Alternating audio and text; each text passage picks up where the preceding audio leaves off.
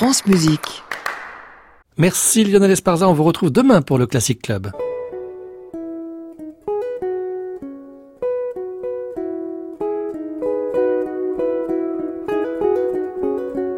Arnaud Merlin, le portrait contemporain.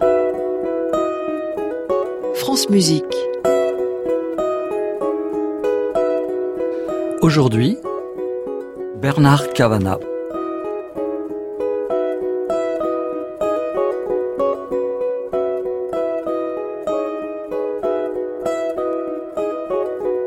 Bonsoir à tous. Ce soir, dans le portrait contemporain, j'ai le grand plaisir de recevoir le compositeur Bernard Cavana, connu également sous le titre honorifique de cantor de Gennevilliers. Il présida en effet pendant trois décennies aux destinées du conservatoire Edgar Varèse dans cette commune francilienne. Profondément marqué par l'orchestre d'Henri Dutilleux, mais aussi par la pensée vive du compositeur roumain Aurel Stroé, Bernard Cavana aime tout autant le théâtre et le drame, dans une veine souvent ironique et volontiers teintée d'acidité.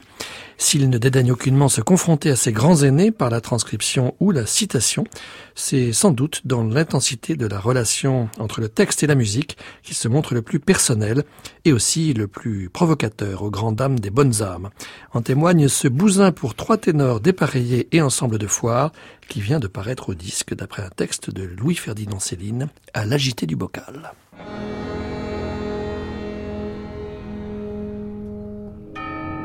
Progéniture de l'ombre. Décence, décence. Je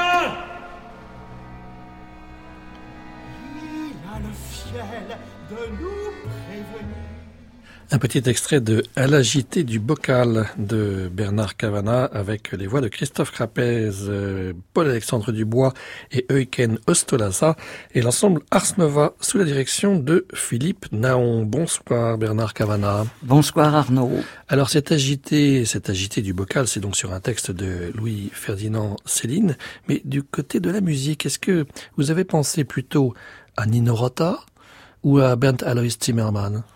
Ah bah c'est un peu les, un mélange des deux. C'est les deux ou pôles. De, ou de Ouais. Aussi. C'est une, c'est un peu une farce. En fait, j'ai construit ça co- comme des numéros de, de musicals, des numéros très courts, parce que des fois ça fait deux minutes, une minute trente, euh, des fois un peu plus, et qui s'enchaînent comme ça sans, sans interruption, et dans laquelle j'ai essayé d'assujettir le, le texte de Céline qui porte, comme on le dit toujours, une musique en soi. Donc il fallait un peu lutter contre, le, contre la musique de Céline. Il, il disait la flûte. À la flûte, pour lui, c'est le, c'est la musique, c'est le style. Dans, il faut payer comptant. En général, dans, lorsqu'on écrit, il faut pas que les histoires, on peut, euh, ça c'était son, ce qu'il, ce qu'il disait souvent, des histoires, tout le monde peut en inventer, il en a, il en existe tous les jours, mais, euh, pour mettre euh, vraiment son vécu sur la table, il faut avoir souffert, il faut payer comptant en fait. Et ensuite, c'est le style, euh, le, la façon dont on te l'exprime. Et, euh, et souvent, dans les écrits, il dit par exemple Shakespeare, un quart de sang, trois quarts de flûte. C'est-à-dire un quart de vécu, comme ça, on met sur la table. Et puis après, la mise en espace, la mise en scène. Alors après, il faut mettre ça en musique et il y a quelque chose de très important là-dedans, c'est la manière dont vous étudiez la prosodie. Et vous parlez de chansons françaises, par exemple de Georges Brassens, qui vous a marqué pour ça. Ah oui, oui, euh, j'aime beaucoup la, la manière dont les chanteurs euh, en, France s'emparent de notre langue.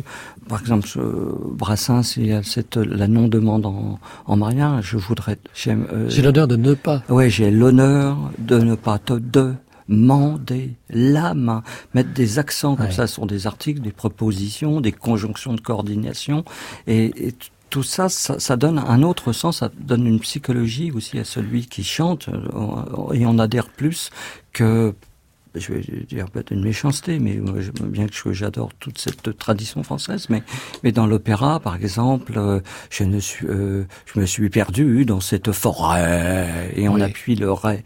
Dieu sait où cette bête m'a mené. Et Oui, on aura reconnu voilà. Péléas. Oui. C'est-à-dire Oui. voilà Péléas et on, on prend chaque phrase, on l'assujettit à la musique, mais les deux sémantiques en fait se collent. Je pense que j'ai essayé de de m'échapper de ça et notamment en lien avec ce que le travail que font beaucoup de chanteurs de variété, même les plus mauvais d'ailleurs, hein, ou des très bons comme Charles Aznavour là, qui vient de disparaître, ils savent vraiment chanter Ouais. la, la langue française et, et l'amener euh, dans des registres un peu in- insoupçonnés. C'est quelque chose que vous poursuivez de longue date, puisque déjà dans votre opéra La Confession impudique, dont vous avez tiré des chants euh, cruels, euh, Les le, chants tra- le travail ouais. sur la prosodie est très... Oui, Très important. euh, oui, c'est un, un texte en langue française de Tanizaki qui présente euh, le personnage Ikoko, une femme qui s'avance sur la scène, qui va parler au public comme un confident imaginaire. Elle a beaucoup d'émotions dans sa voix. Elle va avouer finalement le meurtre de son mari par épuisement sexuel, donc c'est pas si évident à avouer comme ça de- sur une scène. Et voilà, donc il y a des procédés un peu naturalistes. Et ce que j'ai aimé aussi, c'est d'écarter au maximum les syllabes sur euh, un, un registre assez important. ouais.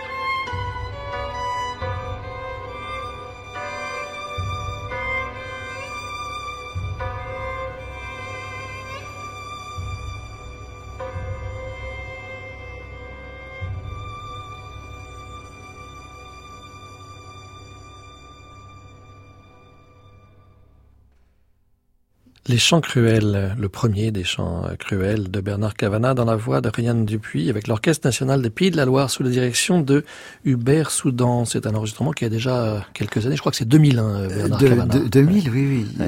Et, je l'ai passé il y a pas longtemps là euh, pour une conférence à Buenos Aires, euh, ça fait chic. Et il y avait longtemps que j'avais pas écouté cet extrait, il y avait au moins 10, au moins 15 ans. Et puis finalement, je trouve que c'est honnête par rapport à, à, ma production, donc euh, je le, je le renie pas du tout. Et j'ai même envie de me replonger dans cet opéra et peut-être de le retravailler un tout petit peu pour, pour essayer de le montrer sur un autre jour. Tout à l'heure, avec la JT du bocal, on parlait de ténors dépareillés et d'ensemble de foires. On a parlé un petit peu de la prosodie euh, dans la chanson française. Euh, Est-ce que dans votre inspiration, vous tenez à toujours inclure une dimension euh, populaire, pour ne pas dire trivial. Ah oui, euh, c'est peut-être aussi mes origines, ça j'aime beaucoup. Euh, mélanger le, dérisoire, le vulgaire avec la préciosité. Vous dites vulgaire Ah oui, oui, j'aime bien cette... Bon, on me l'a reproché assez souvent. Et puis aussi mes comportements dans, société. Souvent, on me reproche un peu ça, ou on me le dit. Est-ce que c'est une manière de s'inscrire euh, dans le monde d'aujourd'hui par euh, la quotidienneté? Alors, est-ce qu'on ne perd pas la magie, la sublimation de la musique par la quotidienneté? Ah non, au contraire, c'est de la magnifier justement par la musique. Ce que j'ai essayé de faire dans Messe un jour ordinaire, en confrontant là à la fois une, une pièce, une, un texte historique, le texte de, de la messe qu'on chante depuis 2000 euh, ans, qui a été mis tellement de fois en musique par les plus grands des compositeurs, et puis le texte d'une jeune fille à la dérive qui s'appelle Laurence, que j'ai pris dans un documentaire euh, filmé de Jean-Michel Carré, et heureusement que je l'avais enregistré, parce que j'ai mis en musique ses demandes, et elle, ces demandes sont très minimes, puisqu'elle veut un hôtel au mois, pas se retrouver dans un foyer, elle sort de prison. Donc ce sont des, des demandes vraiment très très dérisoires en face, on lui répond, moi c'est les paroles de la liturgie, et qui va se radicaliser de plus en plus. Euh, il y a différentes langues qui traversent la, pièce, et on arrive au Sanctus, il est en allemand, c'est Heilig, et de Heilig, on va faire une contraction avec le Heil hitlérien. On, devient radical. À partir du moment où, où, il y a une demande se fait un petit peu insistante, alors on commence à refuser. Et c'est, en fait, ça pose le problème, c'est comment nous, qu'on construit naturellement comme culturellement, pour accaparer ou se défendre de l'autre, on a ses ambitions en humanitaire. Mais moi, tous les jours, je, me mets dans le groupe, hein, je me mets pas du côté de chez Laurence, mais lorsque je prends le périphérique et je vois tous ces migrants, des fois dormant sur la terre humide de, Paris, on ne fait rien. Donc après, euh, on, peut toujours avoir ses rêves humanitaires en dénonçant un tel ou un tel, mais on sait qu'au fond de nous, on est construit, on est construit d'une façon un petit peu petit peu moche hein. et, et, pas sûr que j'aurais réagi lorsque les étoiles étaient apposées sur les juifs pendant, pendant la collaboration. Voilà, on peut critiquer les gens qui, qui ne dénonçaient pas, mais si moi je descends pas de ma voiture pour aller secourir un migrant, qui dit que j'aurais dénoncé ce, cet état de fait dans pendant la collaboration? Alors la sublimation, elle réside peut-être aussi dans ce magnifique euh, solo de violon euh, joué par Noémie Schindler euh, ici. oui, c'est un, un, solo très important parce que c'est presque un solo générique qui a, qui a, généré plusieurs autres pièces, le Fauve, le concerto pour violon, et c'était notre grand grand, genre, plus que souvenir. C'est, enfin, je trouve pas les mots pour ça.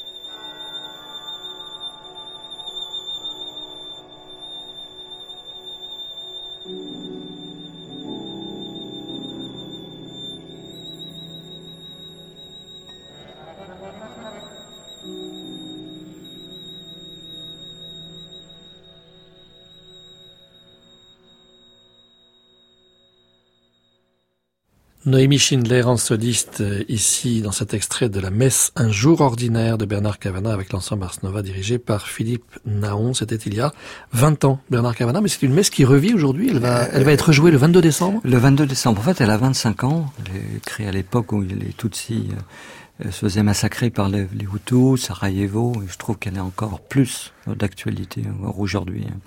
Et elle va être jouée le 22 décembre à la salle des fêtes, qui est une de Gennevilliers, qui est une salle magnifique, avec plusieurs ensembles. On a plusieurs ensembles qui vont se réunir, pas uniquement pour jouer la messe. C'est pour, vous faire la fête aussi, parce que vous venez de quitter la direction de, de l'école de musique. Oui, oui, c'est ça. Oui, en fait, oui. Je, malheureusement, j'ai quitté le camp de rééducation musicale de Gennevilliers, où j'ai officié pendant 30 ans. 30 ans.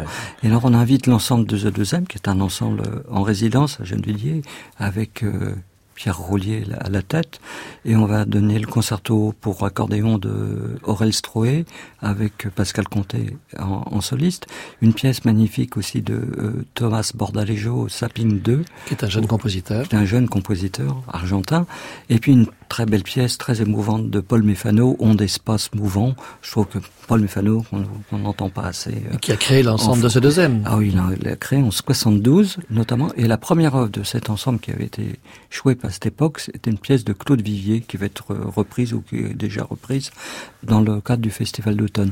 Alors ça, c'est le premier concert. Le deuxième concert, c'est la... Euh, Toujours le 22 décembre. Le 22 décembre, mais c'est un jour ordinaire.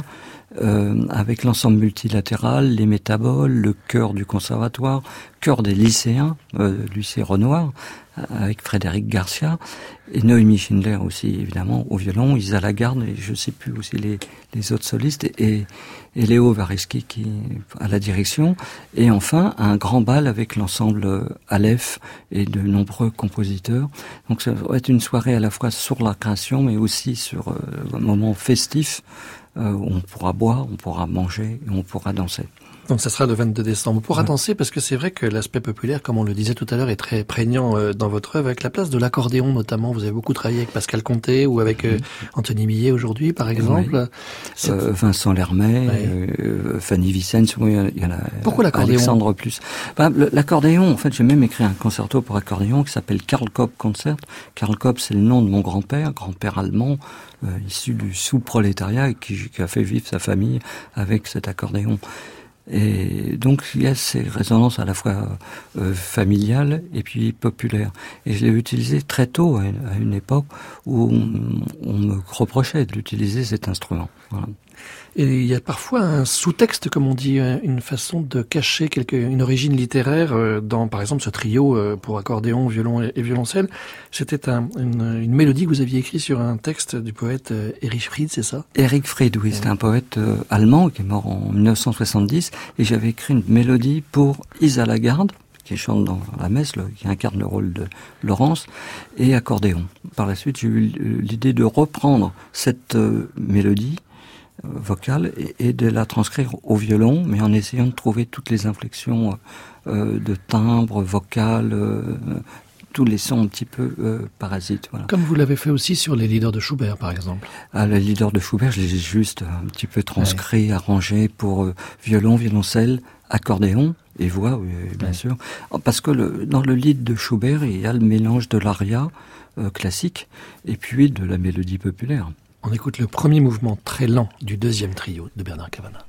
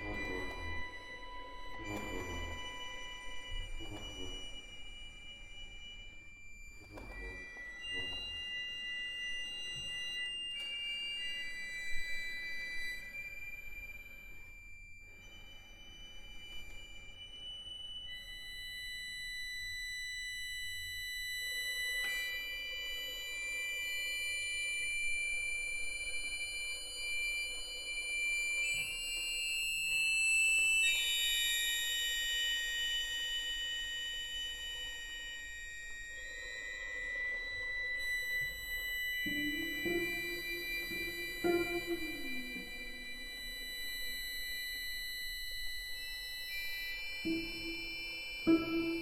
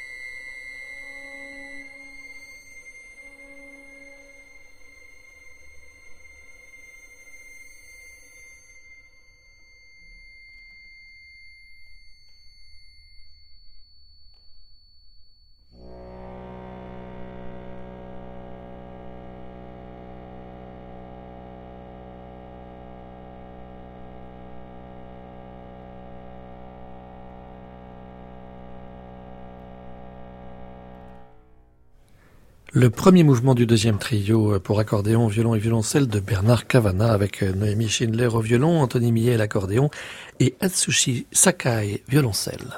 Le portrait contemporain, Arnaud Merlin, France Musique. Bernard Cavana sort euh, ces jours-ci, je devrais dire un double disque. En fait, c'est un CD DVD avec euh, à l'agité du bocal, dont on a entendu un, premier extrait en, début d'émission. Mais alors, il y a un drôle d'objet parce qu'il y a aussi un documentaire sous forme de DVD. Ça s'appelle Le Caillou dans la chaussure et c'est signé euh, Delphine Deblic, qui avait d'ailleurs euh, déjà réalisé un documentaire sur vous. C'est une, une vedette du documentaire français, Bernard Cavana. Mais là, c'est un peu particulier parce qu'il y a eu toute une polémique au moment de la création, il y a cinq ans, de cette partition à l'agité du bocal, peut-être dû au fait que vous avez utilisé un texte de Céline, il faut le dire. Ah oui, euh, en fait, Delphine Deblic, la réalisatrice, devait capter ce concert à la Cité de la Musique et, à Orléans pour la réalisation de la pièce en, concert, parce que je trouve que c'est une pièce qui doit être vue euh, en direct ou, ou, au moins il faut qu'il y ait des, des images. Et puis euh, c'est curieux, on avait fait cette pièce en province plusieurs fois. Oui, j'étais à la création à Poitiers. À Poitiers, voilà. Et on, était même sur France Musique. Et puis, lorsque c'est venu à Paris, il y a eu plusieurs associations qui se sont élevées contre contre cette pièce. L'association des amis Max Jacob, par exemple, qui ont écrit à la ministre. Euh, il fallait que je réponde à la place du de la ministre. Il y a eu plusieurs euh, des sénateurs, euh, maires. Mais c'était pas contre vous, c'était contre le texte de Céline. Euh, c'était contre l'idée qu'une salle de concert accueille une telle pièce. Et puis après, il y a eu les attaques sur les réseaux sociaux et, autres. Ah, et en fait, ce qu'on me reprochait, oui, c'était de mettre Céline sur une scène. Mais moi, je, pour donc Céline, c'est le chantre de l'antisémitisme dans les années 30, surtout avec l'apparition de ces trois grands pamphlets. Mais ça, ça c'est déjà bien connu. il n'y a rien de nouveau. Et, puis, il y avait l'offense à Sartre. Il est attaqué. Oui, l'agité du bocal, c'est Sartre, selon Céline. Voilà. Et le côté euh, vulgaire du texte de Céline. Bon, ça, Mais euh, moi, je trouve que c'est pas dans les salles de concert ni dans les scènes nationales qu'on développe l'antisémitisme. Les, les, grands antisémitistes traditionnels, euh, maurassiens ou autres, euh, ont déjà tous ces pamphlets. Et ils sont contre le, les, les, les, juifs. Et, mais entendons-nous bien, Bernard Cavana, est-ce qu'on confond pas l'art et la morale? Est-ce que, est-ce que l'art, ça doit être la morale? Bah non, je ne pense pas, non, au contraire. J'ai une phrase d'Aurel on est là pour poser des questions au public, plus que de se faire applaudir d'ailleurs par euh, le public. Alors il faut mettre les points sur les i, il faut, il faut vraiment dire euh, en français dans le texte que vous ne partagez pas forcément euh, tout ce qu'écrit Céline, il faut le dire, il faut aller jusque-là, c'est à ce oh, point-là. bah, Apparemment. J'ai été obligé, en tout, du moins dans certains dialogues que j'ai pu avoir avec des personnes, parfois des amis, oui, j'ai été obligé de me justifier, ce qui est un peu ridicule. Je trouve que l'antisémitisme est un, réel problème, mais le souci, c'est qu'il est, il, il se développe pas dans les sur les scènes de concert. Il y a, les, islamistes euh, radicaux qui sont les, plus virulents, et puis on a notre tradition antisémite euh, historique euh, française, et, d'ailleurs qui se traduit aussi dans d'autres pays, mais qui, produit d'autres racines. Alors prendre un texte de Céline, le mettre sur euh, scène, est-ce que je participe au développement de l'antisémitisme Non, je pense pas. D'autant plus que je termine la pièce par une marche nazie pour remettre les choses aussi dans son contexte, une marche qui irait. Moi, ce qui m'a plu dans surtout ce texte que qu'on m'a donné à la fin des années 80. J'ai lu Céline euh, à l'âge de 45, 45 euh, ans. Et lorsqu'on m'avait donné ce texte, j'avais comme lu ce, cet agité du bocal, c'est la verbe, c'est l'idée de projeter ce texte d'une rare violence, mais aussi qui est drôle, qui a, plein de rebondissements possible. Et je, je, voyais un moyen de me plonger le, euh, là-dessus, dans ces diatribes, dans cette musique, pour exprimer autre chose, et en faire d'en faire autre chose. Je cite souvent l'odalisque de Picasso par celui de vaincre, il en fait autre chose. Ouais. Le caillou dans la chaussure, le titre du DVD, c'est emprunté à Émile Bramy, qui est un spécialiste de Céline. Alors, euh, Émile Bramy, c'est un très grand écrivain déjà, et, et biographe aussi de, de, Céline, et qui est venu à Céline par ce texte-là, lui un mmh. peu plus jeune que moi, et, et les Juifs, il a dit, mais c'est curieux d'aimer à ce point un auteur euh, qui voulait la destruction de sa race. C'est comme marcher euh, avec un caillou dans la chaussure. Donc on a emprunté ce, titre pour le, film. Quoi, on a emprunté, c'est Delphine qui a emprunté. Moi, j'ai, j'ai, pas participé à la réalisation de ce film. Elle, elle a été voir un petit peu tous les, certains protagonistes. Et puis elle a monté ce film qui est extrêmement bien reçu.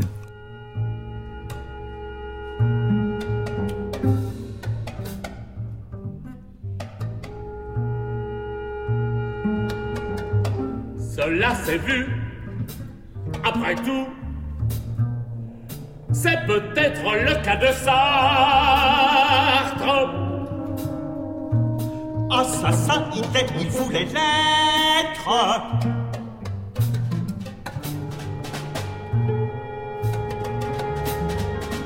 C'est entendu, mais génial, génial, Petite crotte à mon cul. génial, génial, génial. C'est à voir. Oui, certes, cela peut s'éclore, se déclarer, mais j'y baisse. Ses yeux d'embryonnaire,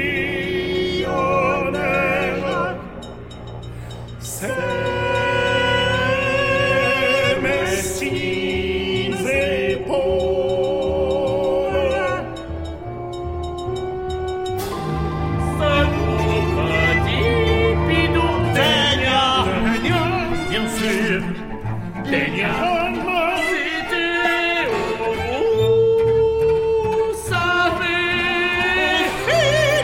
philosophe, bien des philosophe. choses.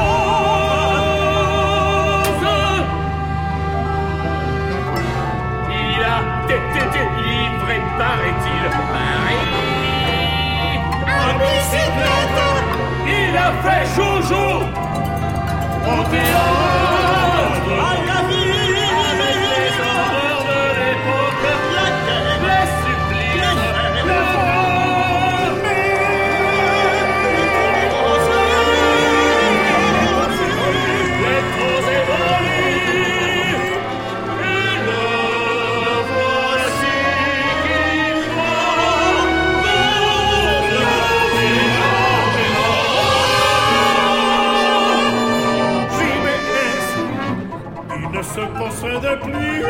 Ne connaît plus,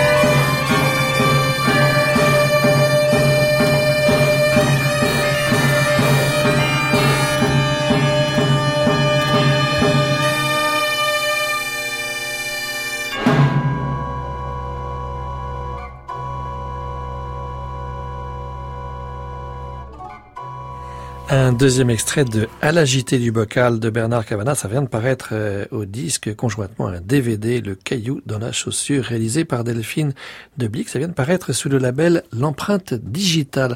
Bernard Cavana, on entendait ici à la toute fin euh, assez distinctement un orgue de barbarie et puis il y a aussi d'autres instruments euh, d'origine oh. traditionnelle. Hein oui, il y a beaucoup d'instruments un peu, un peu iconoclastes dans un ensemble de musique contemporaine. L'orgue de barbarie, qui est, vraiment passionnant à à, utiliser deux cornemuses, trompe de chasse, tambour de frein, même une perceuse. Euh, voilà, il y a une quantité d'instruments qui se mêlent à un effectif plus traditionnel. Oui, la perceuse, c'est pas votre instrument préféré, bien qu'il y ait des photos qui vous montrent avec une perceuse. ah, si, si, la métabo, c'est euh, ou la boche est très très bien. Mais en ce qui concerne votre rapport à la musique traditionnelle, c'est quelque chose qui vous anime aussi euh, de longue date, euh, à la fois dans votre pratique de musicien, de compositeur, d'arrangeur aussi, et puis euh, vous avez favorisé par exemple l'inscription du tango dans les écoles de musique, dans, la, dans celle que ah, vous dirigez Au tout début de, de Gennevilliers, grâce à une rencontre avec Juan José Mussolini et, Gustavo Bettelman, j'ai pu, on a pu créer ces classes-là qui sont maintenant internationalement reconnues. Et, et ça m'a plu à un moment donné de, de, tenter d'arranger euh, des, musiques de tango, même si je suis pas ici de, de ça, mais c'est vrai que le leg populaire a toujours été important euh, chez, chez, moi. Qui est Enrique Delfino Alors Enrique Delfino, c'est un grand pianiste et compositeur de, de tango qui est né en, en 95, un an après Céline, mais il est mort six ans après, en 67. Et il est très célèbre parce que euh, Di Sarli, Arienzo, euh, Troilo ont repris des titres euh, de Delfino. Curieusement, il est peu connu maintenant, y compris euh, aussi en, Argentine. Donc c'était une façon un petit peu de, de revisiter sa musique. D'autant plus que les titres de ces tangos étaient des noms ou les surnoms de prostituées qui officiaient malheureusement dans, dans ces bordels argentins, d'où est né le tango? Et, euh, je pense à Grisette, à la, la Necra, Francesita, la Claudinette. Francesita, c'est la petite française. Hein c'est la petite française, oui, qui était extrêmement euh, euh, appréciée. Donc, c'est venu après une lecture d'un livre d'Albert Londres. bon, c'est pour moi, c'est Louise Jalut, la bandoniste, qui a eu l'idée de, de, de, ce projet-là et sur la traite des Blanches et puis de relier le, tango. Alors certains arrangements sont revisités, très très revisités, et d'autres sont un peu plus euh, traditionnels, comme Raka Corazon. Louis Jalu, qui est ici en compagnie du violoniste Mathias Lévy, du pianiste Grégoire Le Touvet et du contrebassiste Alexandre ah, Perron. Magnifique jazzman.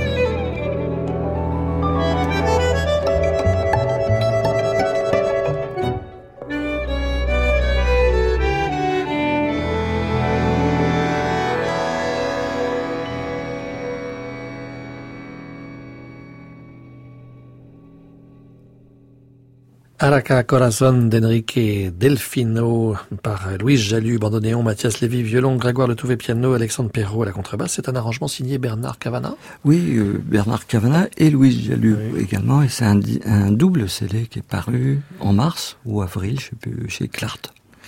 Bernard Cavana, euh, on a fait euh, non pas le tour de vos de vos activités, mais euh, il y, a un personnage que, que, qui revient dans une de vos œuvres récentes, c'est la figure de Beethoven. Alors Beethoven qui va revenir d'une manière un petit peu détournée parce que vous utilisez des fragments de sa neuvième symphonie, mais dans une dans une matière tout à fait nouvelle puisque vous sollicitez la technologie d'aujourd'hui. Ah oui, c'est presque le smartphone, c'est un peu à la mode en ce moment. Mais euh, je pense que j'ai fait une sorte de pirouette avec ça parce que c'est pas un instrument qui, me plaît beaucoup. on est dans cette tendance où, où, les outils numériques prennent le pas sur les outils euh, les outils, sur les instruments euh, traditionnels. Enfin là, il y a quand même un orchestre. Hein. Euh, il n'y a, pas que les smartphones. non, non, il y a un orchestre symphonique, un petit chœur de smartphone, et le public aussi est invité à manipuler aussi le smartphone. Mais c'est-à-dire qu'il y a une, une, application particulière pour générer un certain nombre de, de, sons que vous déclenchez à des moments précis. Voilà, exactement. Et c'est une technologie qui est développée par le GRAM à Lyon. Le Centre national de création musicale de Lyon. Mais, mais tous les sons qui sont à l'intérieur de ce smartphone sont issus de la neuvième, euh, soit, soit un petit peu filtrés, travaillés, euh, élargis. En fait, j'ai imaginé que cette œuvre emblématique de la musique euh, patrimoniale soit totalement disparue. On est dans une sorte de projection future que je présage et j'espère qu'on n'y arrivera pas, où toutes ces grandes œuvres serait disparu. Et donc on retrouve dans la neuvième, comme dans un terrain archéologique imaginaire, des bribes, alors des fois les cinq sons de l'hymne à joie, mais, mais compressés, concassés ou superposés avec d'autres gravats, entre guillemets, et des fois d'autres objets euh, inusuels. Et là, par exemple, dans l'extrait que je voudrais vous faire entendre, il, y a l'ode à la joie dans, dans le registre très très aigu de, euh, des cordes, et un seul accord, c'est l'accord qui ouvre le quatrième mouvement, le quatrième mouvement de la neuvième. Et là-dessus, la vraie partie soliste, c'est les deux temple blocks ou des bio ou woodblock qui viennent tracer des arêtes un peu, peu violentes.